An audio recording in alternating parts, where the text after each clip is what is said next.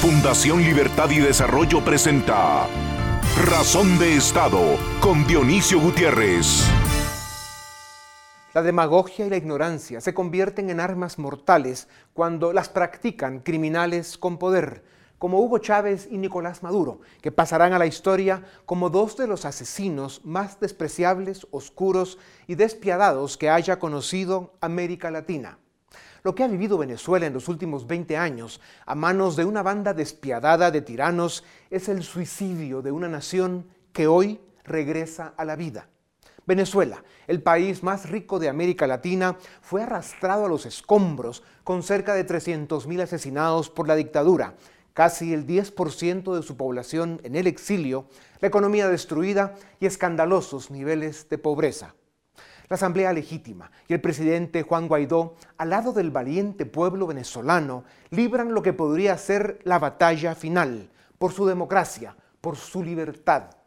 Por fin, las naciones libres del mundo, por fin la OEA, levantan la voz por el pueblo venezolano, pero deben estar dispuestos a llegar a las últimas consecuencias para terminar con esta dictadura criminal y asesina.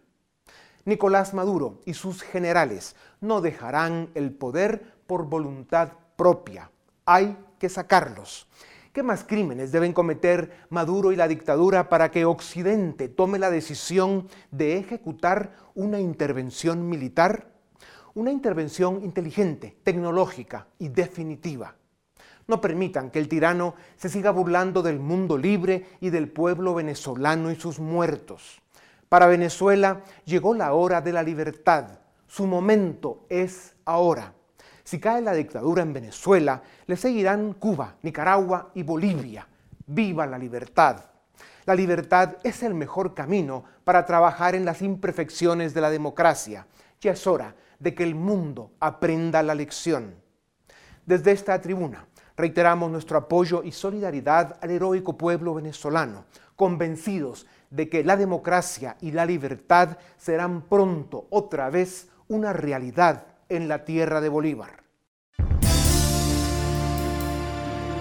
A continuación, una entrevista exclusiva en Razón de Estado. Bienvenidos a Razón de Estado. Hoy tenemos el gran gusto de presentarles a Moisés Naim. No necesita presentación, pero como ustedes saben, él es periodista, escritor, ha manejado instituciones periodísticas y tanques de pensamiento muy importantes en los últimos años, que ya son unos cuantos desde Washington, donde tiene unas redes, unos contactos con líderes del mundo, presidentes, jefes de las organizaciones más importantes. En las últimas eh, semanas ha estado preparándose para la presentación de su libro Dos espías en Caracas, de lo que vamos a hablar durante nuestra conversación. Moisés, bienvenido a Guatemala, bienvenido a Razón de Estado. Gracias, Dionisio, encantado de estar contigo de nuevo. El tema obligado para empezar nuestra práctica, Moisés, es Venezuela. Maduro sigue apostando a que la comunidad internacional, América Latina, Europa, que además lo han dicho claramente, no están de acuerdo en una intervención militar. Solo Estados Unidos dice que quiere mantener todas las opciones abiertas. Pero la apuesta de Maduro es a que nadie se va a animar y él puede seguir engañando al mundo con supuestos diálogos y con toda la, retórica vulgar que usa este tirano asesino. ¿Cuál es tu lectura sobre esta actitud, esta reticencia del mundo a entrar a lo que aparentemente es la única opción, que es una intervención militar? El problema con la palabra o con el concepto de intervención militar es que significa diferentes cosas para diferentes personas. Eh, venezolanos desesperados, hambrientos, que ven a sus hijos morir de mengua, de falta de medicina, por supuesto dicen lo que sea, venga invasión, vengan, vengan lo que sea, pero por favor vamos a terminar con esta pesadilla. Y es una conducta humana, normal, cualquiera de nosotros eh, la comparte. La, tragedia humana que se vive en Venezuela es enorme, ¿no? Y hay una conversación allí que me gustaría en algún momento tocar contigo, cómo es que un gobierno es tan indolente, tan insensible al sufrimiento de sus compatriotas. En algún momento quisiera hablar de eso. Pero para contestar a tu pregunta, el concepto de intervención militar en el siglo XXI ha cambiado. La gente cuando piensa en intervención militar piensa en la invasión de Normandía, ¿no? Centenares de barcos, aviones, tanques y, soldados invadiendo unas playas. O Irak, la invasión también, ¿no? Este, con aviones y bombas y soldados invadiendo. O más cercano a, la circunstancia venezolana, el caso de Panamá, donde había un, eh, también un dictador eh, narcotraficante eh, que los Estados Unidos mandaron a los Marines y lo sacaron. ¿no? O Grenada, donde pasó, donde hubo una situación también parecida de intervención militar directa de los Marines. Yo creo que ese esquema hay que repensarlo, ese, esquema no es, yo no veo ningún gobierno de América Latina o de Estados Unidos eh, autorizando, un Congreso autorizando el uso, o sea, poniendo en peligro la vida de sus soldados para ir a rescatar la democracia venezolana. Hoy hablan de tecnología, que es realmente... Entonces, de lo que estamos hablando es que hay, una larga lista de opciones que, tiene que tienen los gobiernos para hacerle presión a la dictadura sanguinaria eh, de Nicolás Maduro y los cubanos que lo patrocinan. Eh, que, no que no tiene estas visiones. Creo que hay que alejarse de esas visiones. Hay que pensar, es decir, es perfectamente imaginable que eh, hay, tecnologías que pueden ser utilizadas que no implican el, despliegue de, Fuerzas Armadas tradicionales. Hay operaciones especiales de muchísimos tipos. Yo creo que Maduro y sus uh, uh, compinches y sus socios en esto están preocupados, porque saben que esto, mm, esto va a seguir. Una de las cosas que es fantástica es que a pesar de, los fracasos, de las frustraciones, de, la, tristeza ¿no? que ha habido, eh, la oposición venezolana ya 20 años haciendo un pulso y resistiendo como puede, ¿no? con torpezas, con errores, con, eh, de maneras heroicas, de maneras menos heroicas, pero están allí, ¿no? este, haciéndole resistencia a lo que es un gobierno despótico tu lectura sobre, sobre eh, y, con tus comentarios veo que no estás en desacuerdo con algún tipo de intervención donde la tecnología sea realmente el factor determinante, con algún tipo de fuerzas especiales, para ponerlo en términos más populares, puedan tener el impacto de que al final voten este señor. Porque tú sí estás convencido de que Maduro no sale por propio convencimiento. Por supuesto que no, y lo ha demostrado. Ahora, eh, lo que yo, yo lo, con lo que estoy es con una estrategia. Una estrategia que tiene múltiples factores. O sea, tan importante como hablar de la intervención especial tecnológica es hablar de la comunidad internacional tenemos en estos momentos más de 50 países que no reconocen a Maduro y que reconocen como presidente legítimo de Venezuela a Juan Guaidó. Eso no es poca cosa. Eso hay que aumentarlo, eso hay que hacer que los países tomen iniciativas como limitar el tránsito de los uh, funcionarios del gobierno de, Maduro, quienes a, los corruptos, a los... Eh, eh, a, quienes han violado derechos humanos, etc. Entonces está la parte de la, de la comunidad internacional, que nunca la hemos visto en el caso de eh, Venezuela eh, tan compacta, tan decidida. Y lo que hay que tomar en cuenta es que justo ayer, en la reunión del Grupo de Lima, eh, que, es un, grupo que ha tenido un rol importantísimo, el grupo, la mayoría de los países dijeron que no aceptaban la, intervención militar. que tiene la connotación de la intervención militar tal como la dije, la invasión, el equivalente de la invasión de Panamá. Tú tuviste la oportunidad de entrevistar al presidente Juan Guaidó, eh, muchacho joven que ha asumido una responsabilidad extraordinaria. ¿Cómo lo sentiste? ¿Cuál es tu, interpretación de su estado de ánimo, de sus convicciones y su determinación para llegar hasta las últimas consecuencias en esta cruzada por liberar su país? Eh, él transmite una, una seguridad, una eh, convicción, transmite decencia. Eh, y transmite frescura. Algo inusual en los políticos de hoy en día. Este, no por nada, eh, según las encuestas, él tiene el 70, el 80% del apoyo de los venezolanos. Eso en un país donde ya la, confianza en la oposición ha, sido golpeada por todos estos años de, de fracasos y de falta de, Ahora, él este, llega a este cargo eh, sobre los hombros de héroes, realmente, ¿no? De líderes de la oposición venezolana, que es, muy fácil criticarlos y denostarlos y acusarlos de incompetentes, pero aquí estamos, gracias a ellos, a Leopoldo López, María Corina Machado, Julio Borges, Enrique Capriles, todos esos que han sido acusados, ofendidos, etc. Bueno, ellos han sido parte de, este movimiento y no hay que olvidarlo, ¿no? Eh, él, eh, él, encarna, lo que sí tiene eh, Juan Guaidó, que no han tenido otros, es que ha logrado despertar la esperanza de un pueblo desmoralizado, entristecido, deprimido, Sin, sin, sin, mayor ah, ah, deseo de allá. Y, ahí estaba, un pueblo, un pueblo que ahora está eh, emocionado, creyéndole, etcétera. Sí, un pueblo que ha sido víctima de una banda de sociópatas criminales que han causado un daño que nadie pensó que pudiera llegar a estos niveles. Pues, ¿qué sucede con Colombia y con el presidente Duque si Maduro gana este pulso y se queda unos años más? Eh, eh, es terrible, eh, va a ser, hasta ahora hay que decir que hay que reconocer la generosidad y el humanismo de los colombianos, ha sido una cosa realmente extraordinaria. Cuando uno lo compara como los países europeos, cuna de la civilización, de la cultura, de la humanidad, y, maltratan y discriminan y no logran insertar en su sociedad a los inmigrantes, este aquí un, un país pobre, porque Colombia es un país pobre, que abraza y recibe con gran fraternidad a sus hermanos venezolanos que están siendo asesinados y muertos de hambre. Entonces, ahí hay que reconocer la fraternidad y la humanidad, el humanismo de los ah, ah, colombianos, no solo del gobierno, sino la gente en la calle, en los pueblos, en las ciudades.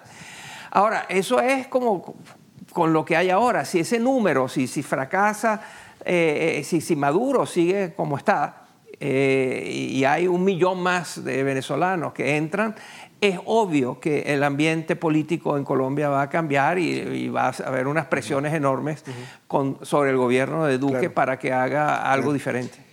La amnistía que ofrece el presidente Guaidó, y más ya en este momento en el que el ejército, digamos, no ha dado ese paso histórico que el pueblo venezolano y la comunidad internacional están pidiendo y es que, que cedan, que, que reconozcan al presidente Guaidó como el presidente legítimo de Venezuela.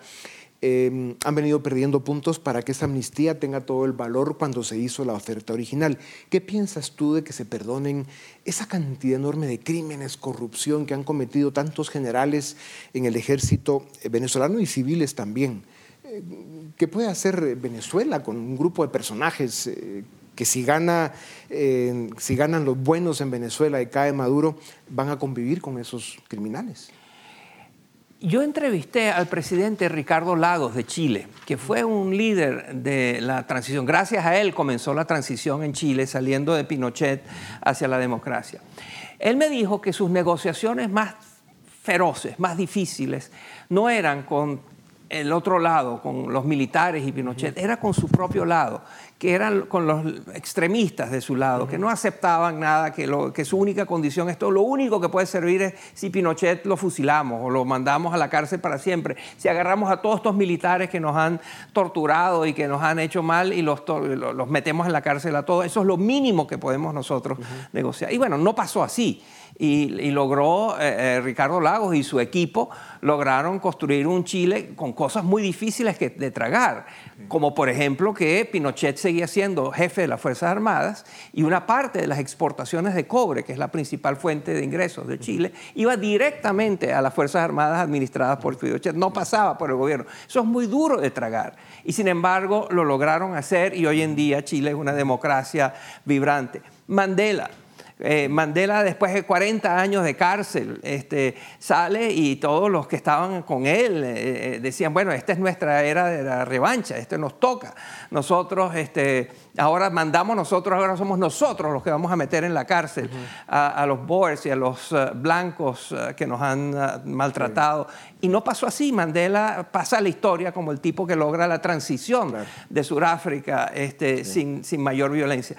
En Venezuela creo que es lo mismo, va a ser muy difícil de tragar, pero si tú me pides la opinión, yo estoy dispuesto a dejar, si se pasan y logramos tener, salir de Maduro y de sus criminales, y logramos tener unas elecciones libres y limpias donde pueden asistir todos, todos pueden participar, donde hasta los chavistas pueden este, ser candidatos. Y ahí el pueblo elige un candidato que se vuelve el presidente del país y cambia las cosas. Este, por lograr esa meta, ese premio, yo estoy dispuesto a tragar duro. Y ya veremos después qué hacemos con los asesinos y con los criminales.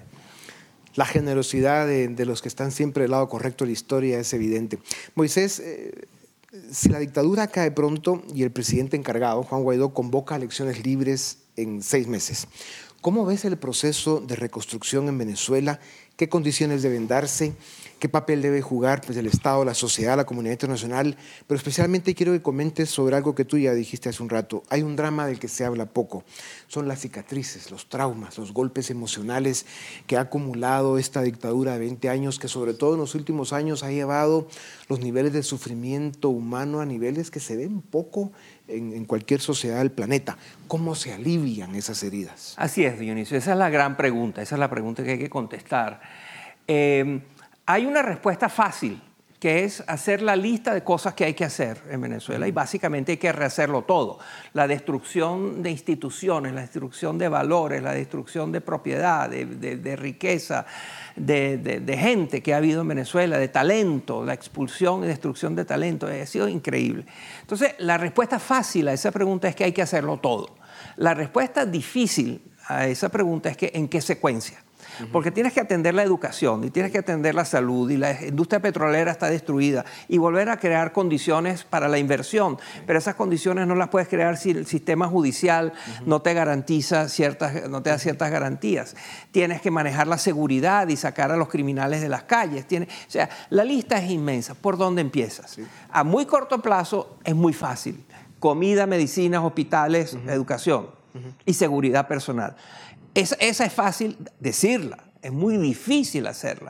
Pero después que haces eso, queda la tarea de repensar, reconstruir, relanzar un país, una sociedad, una sociedad que como tú bien describes ha sido destruida en su, en su alma en muchos sentidos. Es una sociedad donde los jóvenes no, han tenido educación decente, donde los índices de analfabetismo, los índices de ignorancia eh, eh, son inmensos. Entonces, es una sociedad además eh, que, a través de, primero Chávez, y no hay que olvidar que lo que estamos viviendo hoy tiene un padre que no se llama Maduro, se llama Hugo Chávez. Lo que estamos viviendo hoy es consecuencia de las políticas y la forma de hacer política que adoptó Hugo Chávez y que Maduro continúa. Esa realidad destruyó parte del alma del, venezolano. Hay que remozarla, reenergizarla. Hay que, y eso al mismo tiempo que es, es un gran reto, es una gran posibilidad, eh, crea un gran entusiasmo. Hay literalmente millones de jóvenes en Venezuela, de profesionales dentro y fuera de Venezuela que están muy dispuestos a participar en el maravilloso proyecto de vida que es ayudar a un país a... un, un, gran país que tiene un potencial extraordinario, pero claro, coincides en que además y al lado de todo ese inventario que tú mencionabas del proceso de reconstrucción, es indispensable un esfuerzo terapéutico en la sociedad venezolana, un, probablemente un eh, selecto grupo de líderes que sean capaces de, reanimar al ciudadano venezolano, hombres y mujeres de ese gran país, para que se sientan parte de una reconstrucción y probablemente sea la terapia más efectiva. ¿no? Eso es importantísimo y ese tiene que ser el mensaje de los líderes que quieran ser elegidos. O sea, yo no, no creo mucho en que van a venir unos líderes de mentalidad y valores superiores que van a educar a la sociedad. Yo creo en una sociedad que genera desde sus adentros, desde el interno, genera los líderes que van a, llevarla a una senda de prosperidad y de libertad. Y, y, mi requisito indispensable es que esos líderes sean, hayan sido elegidos por el pueblo, no, no hayan sido impuestos por nadie, ni, por, ni por una élite, ni por otro país, ni por instituciones multinacionales o multilaterales. Sí. Moisés, eh, hemos visto a través de la historia de la humanidad que la especie humana eh, es la única de las especies que se vuelve a tropezar con las mismas piedras. Eh, de Hitler, Stalin y todos los personajes que han hecho lo que han hecho a través de la historia y nos encontramos ahora con Hugo Chávez o con un Nicolás Maduro. ¿Qué riesgo sigues viendo tú en América Latina que podamos seguir cayendo en este tipo de fenómenos tan brutales. Enorme, enorme. En este mismo programa, en una conversación anterior, Dionisio, yo te eh, mencioné el concepto de necrofilia ideológica. La necrofilia es esa perversión que tienen algunos seres humanos de que están apasionadamente, apasionadamente enamorados de ideas muertas, ideas que han sido probadas y por una y otra vez en un mismo país o en diferentes países y siempre llevan a la miseria, al hambre, a la corrupción, a la muerte. Bueno, la necrofilia política está de moda este, en, América Latina. Uno de los países que me produce una enorme preocupación es México. este, ver la manera de hablar, las propuestas que están haciendo el gobierno de López Obrador y sobre todo los círculos que lo rodean. Es una cosa insólita, ¿no? Este, eh, un gran país, un país importantísimo, que este, yo, yo lo veo sufriendo un profundo ataque de necrofilia ideológica, de amor apasionado por ideas bobas, muertas, inútiles. Así es. Y cuando tú mencionas ese otro fenómeno que complementa lo que acabas de describir, que es eh, la desinformación y, qué papel juegan las redes y el Internet en, en, ese fenómeno, pues claro, contamina la sociedad de una manera tan brutal. Sociedades que por supuesto tienen problemas, falta de oportunidades y tal, pero la forma de resolver esos problemas no es con necrofilia ideológica, ni con las políticas que está eh, proponiendo López Obrador, ni mucho menos con lo que ha hecho Chávez y Maduro con Venezuela. Sí, realmente hay que estar muy alertas, como siempre lo hemos dicho. Moisés, dos espías en Caracas. Está agotado en cualquier país donde, donde se busca. Está siendo muy difícil encontrarlo. A Guatemala no ha venido. Amazon lo presenta hasta en mayo. Eh, pero eh, lo que estamos viendo es de que ya es un, es un vendedor estrella en, en, cualquier mercado en el que sale. Em, voy a leer después de que tú me hagas los primeros comentarios lo que han dicho algunos de los grandes escritores sobre, sobre esta novela que realmente está basada en hechos reales y, y, que presenta un drama que además tú conoces muy bien, que es el de tu país, Venezuela. Cuéntanos algo de Dos espías en Caracas. Bueno, es un experimento, es mi primer libro que es ficción, es una novela. Eh, todo lo que está allí es eh, ficción, excepto lo que es verdad. Porque ahí, eh, allí tomé partes de la realidad que yo he estado investigando, sobre la cual he estado escribiendo. Yo desde que comenzó esto, ya en 1993, ya hoy escribí un libro donde hablaba de Hugo Chávez y de sus peligros. Eh, y, a partir de entonces yo tengo libros, artículos, ensayos sobre, sobre Venezuela y lo que ha pasado allí, pero siempre tuve la sensación de que no estaba contando todo, porque me faltaba, con las técnicas del periodismo, de las ciencias sociales, necesitas datos, verificación, corroboración, múltiples fuentes, y yo no las conseguía, porque eh, mucho de esto estaba ocurriendo de manera furtiva, de manera secreta, de manera escondida, que yo me enteraba pero que no podía comprobar. Entonces decidí que la manera de contar lo que pasó era que yo iba a contar mi versión de lo que pasó, aunque no la pudiera probar y que por lo tanto tenía que escribir algo que se llamara ficción. Entonces, en ese libro, Dos espías en Caracas, hay párrafos completos que parecieran ser inventados por mí, pero que no lo son. Basta ir a, YouTube para ver qué ocurrieron como lo cuenta el libro. Y hay otros párrafos completos que son producto de mi imaginación, pero yo creo que pasaron como yo me lo estoy imaginando. Y como es un libro de ficción, tengo la libertad de, decir que, es eso. Claro. Que, que, aunque sea ficción, eh, por lo que he podido ver del libro ya son cosas que muy probablemente pasaron de todos modos.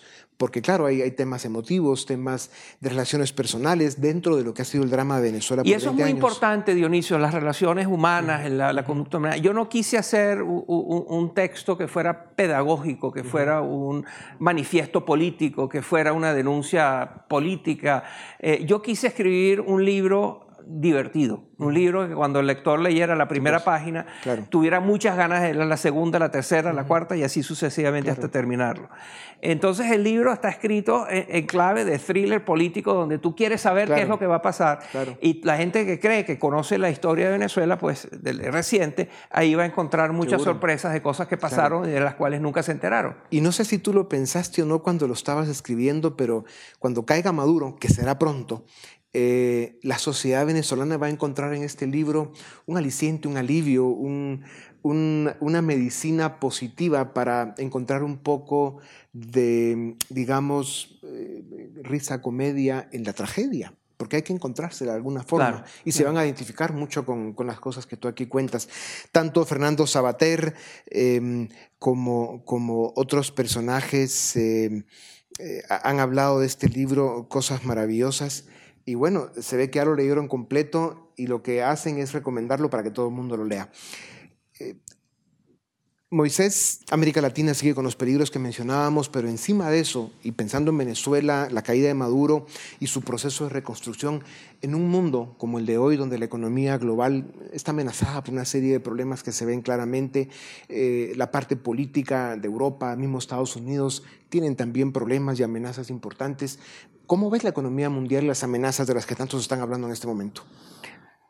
Yo comparto y, o sea, hay un consenso de que la economía mundial, la, tasa de crecimiento de la economía mundial va a decaer significativamente este año. Ya el, el, gobierno de China anunció que su tasa de crecimiento en el 2018 fue la más baja desde hace tres décadas.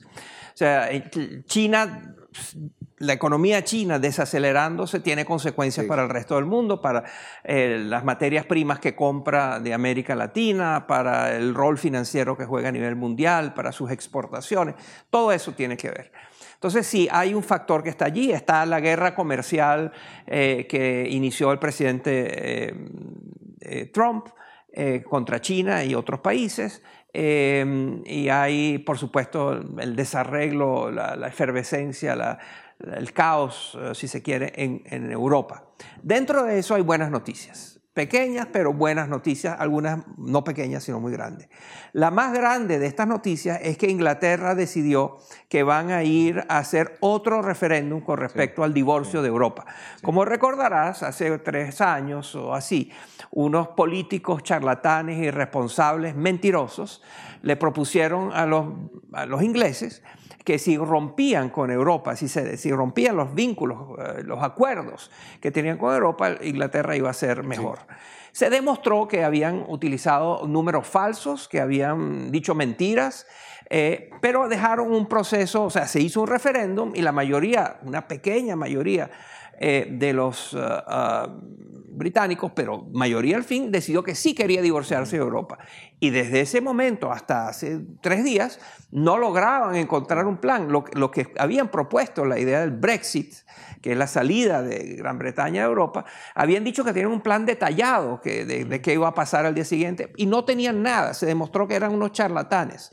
Entonces, afortunadamente, hace dos días, eh, eh, el, proceso político, eh, uno de los partidos políticos que estaba bloqueando la situación, dijo que sí, que iban a apoyar el llevar a cabo una nueva, un nuevo referéndum, donde se espera que este, la verdad, este, lo que más conviene a los británicos prevalezca y este, Inglaterra siga conectada con Europa. Eso es una pues, buena noticia. Pues necesitamos más noticias como esas, Moisés, porque sin duda alguna eh, eh, el mundo las pide. Moisés, muchas gracias. Em, eh, estaremos muy atentos a que venga dos espías en Caracas a Guatemala para tirarnos a comprarlo todos y leerlo. Se los recomendamos de verdad. Y no se olviden, los esperamos el miércoles 6 de marzo, el próximo miércoles, en el Centro de Convenciones del Hotel Camino Real para nuestro cuarto encuentro ciudadano de Fundación Libertad de Desarrollo, en el que tendremos muchas sorpresas para ustedes los esperamos por ahí. Muchas gracias y seguimos ahora con Razón de Estado. A continuación, el debate en Razón de Estado. Damos inicio al debate de esta noche. Hoy vamos a discutir sobre Venezuela y sus similitudes con Guatemala. Tenemos a tres invitados. En primer lugar, a José Echeverría, abogado, Juan Luis Font, periodista, y Enrique Naveda, coordinador general de Plaza Pública. Muchas gracias por estar esta noche.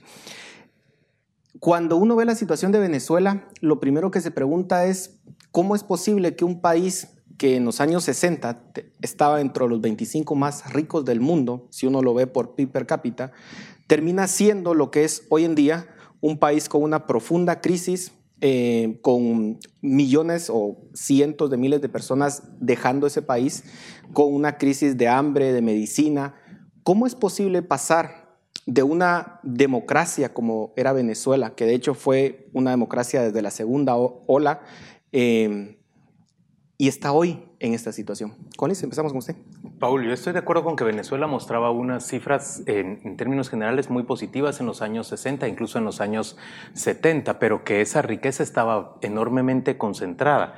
Y es cierto que tenía una democracia, pero era con toda franqueza una democracia oligárquica, es decir, que le servía apenas a un pequeño grupo para mantener sus grandes cuotas de poder y la generación de, de riqueza. La riqueza nacional, creo yo, beneficiaba especialmente a un pequeño grupo. O sea, habían grandes desigualdades. Habría grandes desigualdades y eso es lo que da lugar más el sistema político fallido y la gran corrupción, da lugar a que se produzca finalmente el triunfo de Hugo Chávez, que yo creo que lo único que viene a hacer ese proceso es a acentuar todavía más el deterioro de la economía venezolana, a generalizar ese deterioro de la economía y a destruir a una clase media. Yo creo que no hay que ver hacia Venezuela, no hay que verla hacia atrás como que era un país que ofrecía muchas mejores condiciones a la mayoría de su población. Seguramente le ofrecía mejores condiciones a más personas, pero no a todas aunque, aunque sí está en mejores condiciones de lo que está hoy en día. Sin eh, ninguna no se duda. Decir que hoy esté mejor sin ninguna duda. Lo que hemos visto ha sido un deterioro constante. Y a mí me parece razonable que haya un esfuerzo internacional por terminar con ese régimen. ¿Empieza el, el declive de Venezuela con Chávez? Enrique. No lo sé, eh, no, no me fío demasiado de la información eh, o de la desinformación que nos llega. Yo creo que en mi caso, que no soy un especialista en Venezuela, no soy un especialista en información internacional, es un poco, sería un poco irresponsable ah, manifestarme acerca de las complejidades del asunto, más allá de, generalizar, de generalidades. ¿no? Yo creo que la, población está sufriendo mucho. pero Chávez fue alguien que, por ejemplo, cambió la constitución para quedarse en el poder mucho tiempo más expropió eh, gran parte de, las empresas que existían en, Venezuela en ese momento y en general trató de adueñarse de todo el sistema político. ¿Es así o no? Sin lugar a dudas, el mayor deterioro del, eh, sistema se ha dado desde Maduro. Parece que hay consenso internacional en eso. Eh, Chávez efectivamente adoptó políticas que llevaron a una mayor concentración de poder, tuvieron resultados ah, contradictorios, divergentes, ¿no? mejoraron, en mejoraron en algunos aspectos los indicadores sociales, en otros los, los de política. Tuvieron buenos precios del petróleo, que le permitió... Sin, sin duda. Eh, libertades políticas se vieron mermadas, pero yo como Juan Luis eh, coincido en que no es Venezuela el espejo en el que nosotros nos debemos mirar o por el que nos debemos preocupar. Nos plantearon este programa como cómo evitar que Guatemala se, se, convierta en Venezuela, yo creo que ni siquiera es una pregunta que esté en el aire. Me parece que Venezuela se ha convertido en un fetiche utilizado para infundir miedo, lo ha utilizado acá mucho la derecha, por ejemplo, para eh, oponerse a las reformas al sistema de justicia, cuando precisamente esas reformas al sistema de justicia iban encaminadas a evitar la concentración de poder y el uso del Estado y de la, del Estado en su, en, su vertiente de justicia al servicio de intereses personales, lo que se, eh, o particulares. Lo que se pretendía era lo contrario, no lo contrario de acercarse a Venezuela. Y sin embargo, Venezuela se convierte en, en un en un monstruo que sirve para eh, romper cualquier conversación. Me parece que nosotros estamos mucho más cerca de, eh, de vernos reflejados en una intersección del caso de Nicaragua y Honduras que en Venezuela. No creo que Venezuela sea el país que tenga que concentrar eh, la atención para discutir sobre Guatemala. Si bien yo creo que las condiciones en las cuales está Venezuela no son necesariamente idénticas a las cuales nos encontramos en Guatemala, yo creo que sí hay un punto de estudio y reflexión muy importante y es el tema del populismo que no inicia en Venezuela y no se termina en Venezuela. Eh, ciertas condiciones sociales que en una democracia pueden ser caldo de cultivo para que se dé tanto el discurso populista como el régimen populista que amenaza la democracia liberal y las libertades individuales de los individuos y sus derechos. En ese aspecto, yo creo que sí hay vasta literatura que estudia el fenómeno del populismo en el cual existe un descontento eh, social en la democracia, un rechazo al status quo, al sistema de gobierno en general, eh, y se aprovecha una construcción de discurso incoherente que propone una única solución al problema, vendiendo en este caso a Chávez en su momento como el salvador y el único que podía cambiar ese sistema. Entonces, ¿cómo se pasa de esa dinámica del discurso populista al régimen eh, o al sistema de gobierno populista que amenaza la democracia liberal? que no, no sucede solo en Venezuela, sino en diversos países, yo creo que allí sí hay un punto de reflexión en el cual debemos de evaluar cuáles son las condiciones. Pero sí ves una similitud, digamos, entre lo que vivía Venezuela en los años 90 y Guatemala o no? Yo veo una similitud que existe en diversas democracias, tanto en Venezuela como en otros países. Actualmente existe un descontento social, existe una desigualdad también existen instituciones débiles que en dado caso llegara a llegar al poder una persona que quisiera abusar del poder, que quisiera eh, violar la democracia liberal, probablemente podría hacerlo, porque nuestras instituciones son muy débiles, entonces es muy fácil o probable que se pueda poner una persona sobre encima de la ley. Entonces ahí yo sí veo una similitud y un punto de advertencia. Yo sí veo condiciones, así como, como nos está diciendo José, yo, yo veo que hay posibilidades desde dos puntos de vista. Por un lado, que hay una gran masa poblacional en Guatemala que vive bajo los límites de la pobreza, que nuestro sistema, aquel en el que vivimos, no le ofrece a esa gran masa. No hay mecanismo de ascensión social. Unas posibilidades de mejorar sus condiciones de vida, unas posibilidades reales. No hacemos una inversión apropiada en educación, no somos diligentes para gestionar la mala inversión que hacemos en, en educación y en salud. Entonces me parece que por ese lado generamos condiciones. Pero si me voy a la coyuntura, creo que también estamos generando condiciones cuando le permitimos a un gobierno como el de Jimmy Morales pasarse por encima de la ley. A mí me horroriza, por ejemplo, que un alto dirigente empresarial la semana pasada haya dicho que qué más daba que se suspendiera un convenio nueve meses antes en referencia a la CICIG.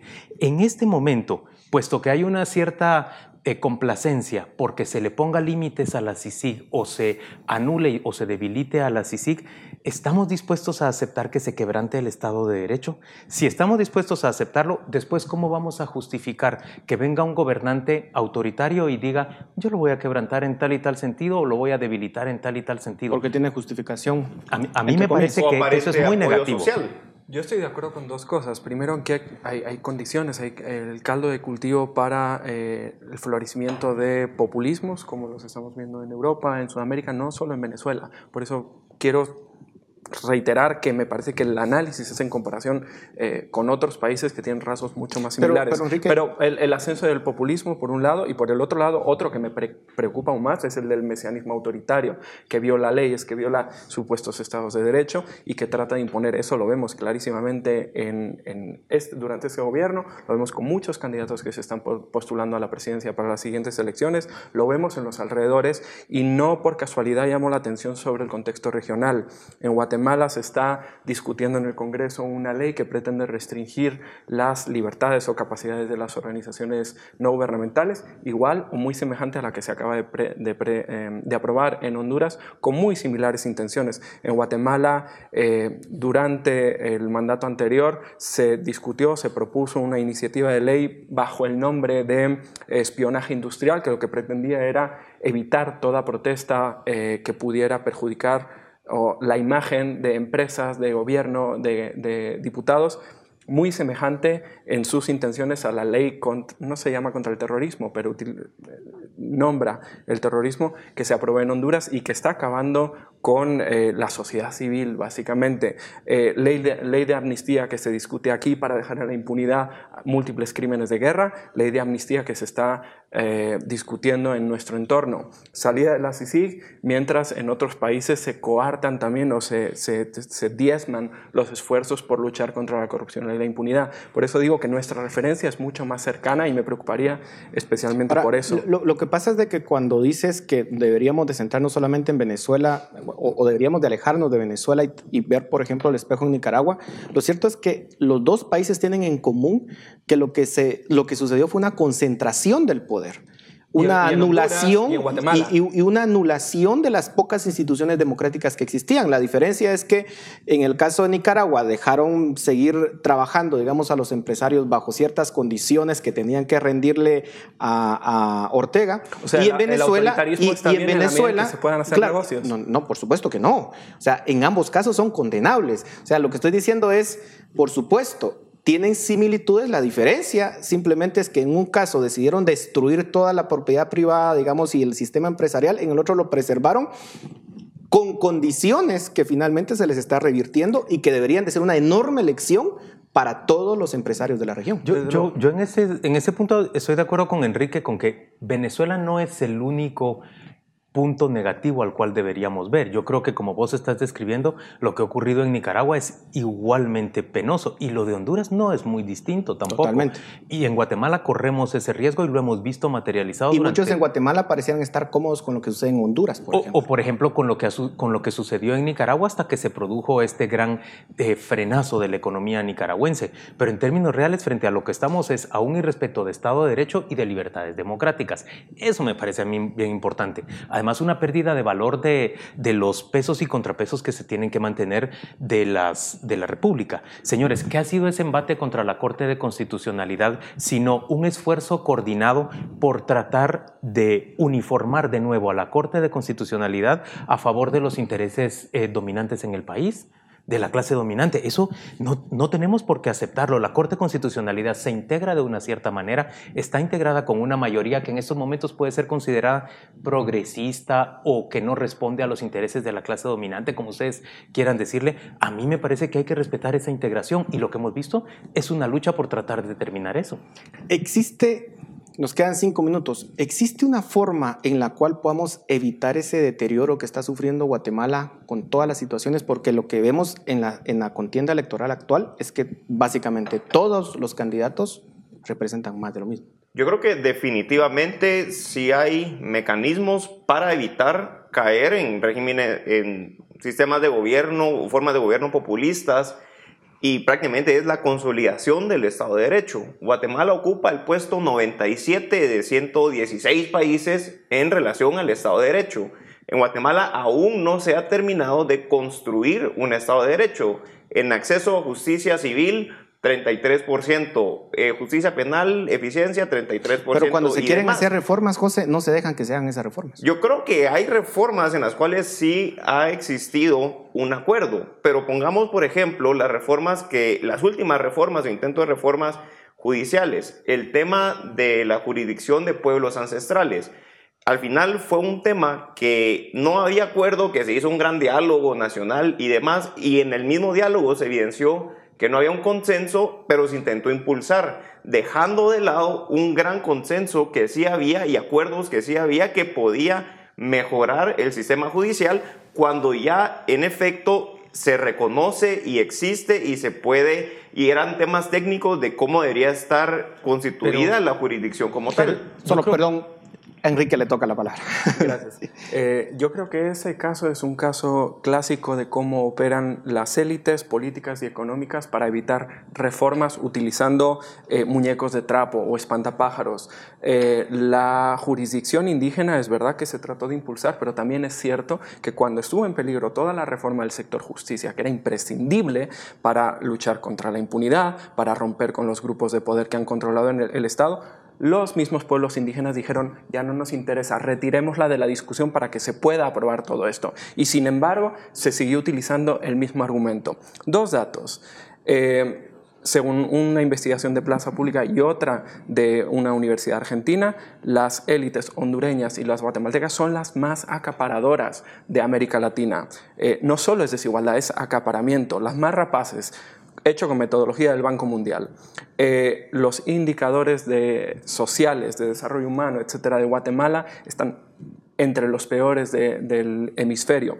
Y eh, esta misma semana Oxfam presentó un estudio de captura del Estado y su conclusión es, ha habido múltiples reformas, pero la continuidad de los grupos de poder se mantiene más allá de las elecciones. Las elecciones no están siendo un mecanismo para romperlas y siguen capturando el Estado. ¿Cómo construir verdadera... Yo solo quiero decir que, que, las elecciones que tenemos por delante sí son una oportunidad y tenemos que verlas como una oportunidad. Dijiste, Con la oferta política que hay. Dijiste a un momento exactamente que, que ves muy pobre la oferta política. Creo que a partir del 18 de marzo vamos a poder ver exactamente en qué consiste esa oferta política. Y creo que los periodistas, frente a aquellos eh, candidatos y propuestas que realmente se planteen y, y acepten acepten el cuestionamiento, vamos a poder ver cuál es la diferencia entre una y otra. Yo creo que hay que ver esta, esta elección como una oportunidad. No estoy diciendo que nos vaya a resolver la vida, pero creo que estaremos mejor después de las elecciones que previo a ellas. Bueno, ojalá se cumpla ese escenario positivo, eh, porque si no, creo que vamos a estar en serios problemas. Muchas gracias por su aporte. A ustedes muchas gracias por su atención. Recuerden que los esperamos el próximo miércoles en el Hotel Camino Real a las ocho y media de la mañana para nuestro cuarto encuentro ciudadano, elecciones libres o democracia secuestrada. Gracias por su atención. Hasta la próxima. Razón de Estado con Dionisio Gutiérrez es una producción de Fundación Libertad y Desarrollo.